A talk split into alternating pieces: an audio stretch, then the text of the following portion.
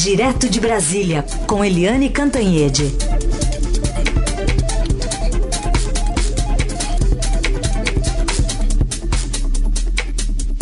Bom dia, Carolina. Bom dia, ouvintes.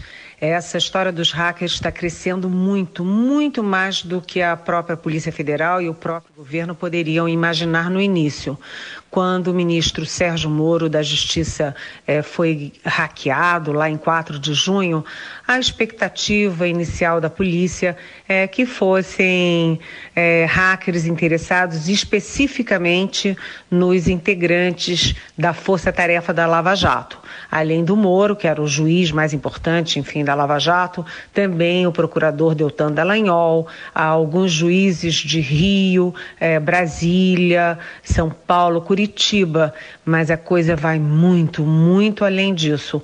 Como foi descoberto ontem, até o presidente Jair Bolsonaro foi hackeado.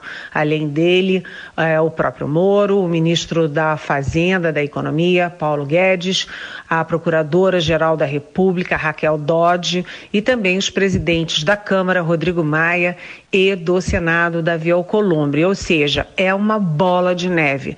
Mais nomes vão surgir hoje. E aí a questão é: esses quatro hackers é, de São Paulo, do, principalmente do interior de São Paulo, Araraquara e Ribeirão Preto, eles eram é, muito amadores do interior. É, e como é que eles tiveram esse poder toda, essa audácia toda para botar a República inteira aos pés deles. Porque se eles estavam hackeando até o presidente da República, eles estavam se dando ao direito de ter acesso a segredos de Estado, a conversas é, que são sigilosas até por lei. Né? Então, é um caso, assim, é, enfim, fora do, do esperado, é muito maior.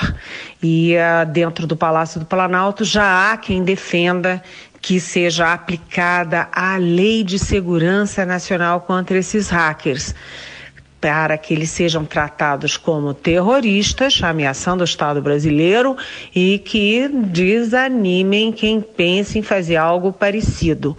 A questão também vai além disso, porque precisa se saber primeiro quem estava por trás. Havia alguém por trás? Eles fizeram isso por encomenda?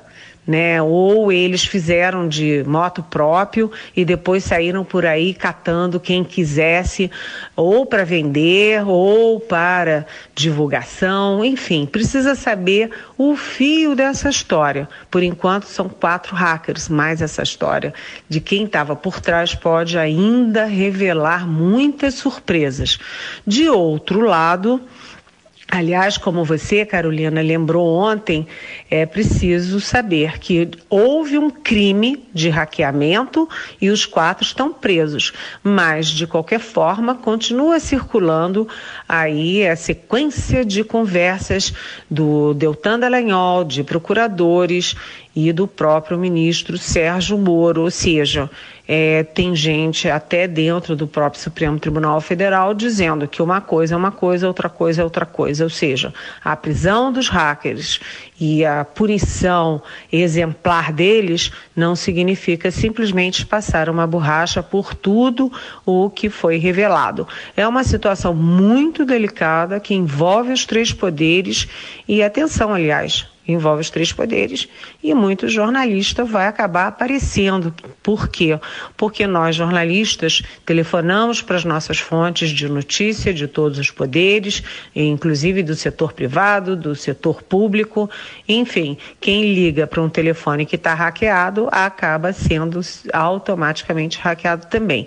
Então vai ter ainda muita surpresa. O Ministério da Justiça diz que vai apagar as mensagens mais a atenção. Né, a atenção, o que será apagado e o que não será, o que terá efeito na justiça e o que não terá. Por enquanto, cuidado com as versões. Os advogados dos presos estão falando demais, estão citando o fulano que disse tal coisa para Beltrano, que disse para não sei o que para o outro fulano. Enfim, tem que ter muito cuidado porque não dá para incriminar nenhum partido e nenhum mandante dessa história toda. Vamos com muita calma e atenção, vem aí uma hora de muita, muita provocação, muita versão, muita intriga e contra-informação. A gente tem que agir com cabeça fria, acompanhar mais os fatos e menos as versões. Eliane Cantanhede, um beijão para vocês e bom fim de semana.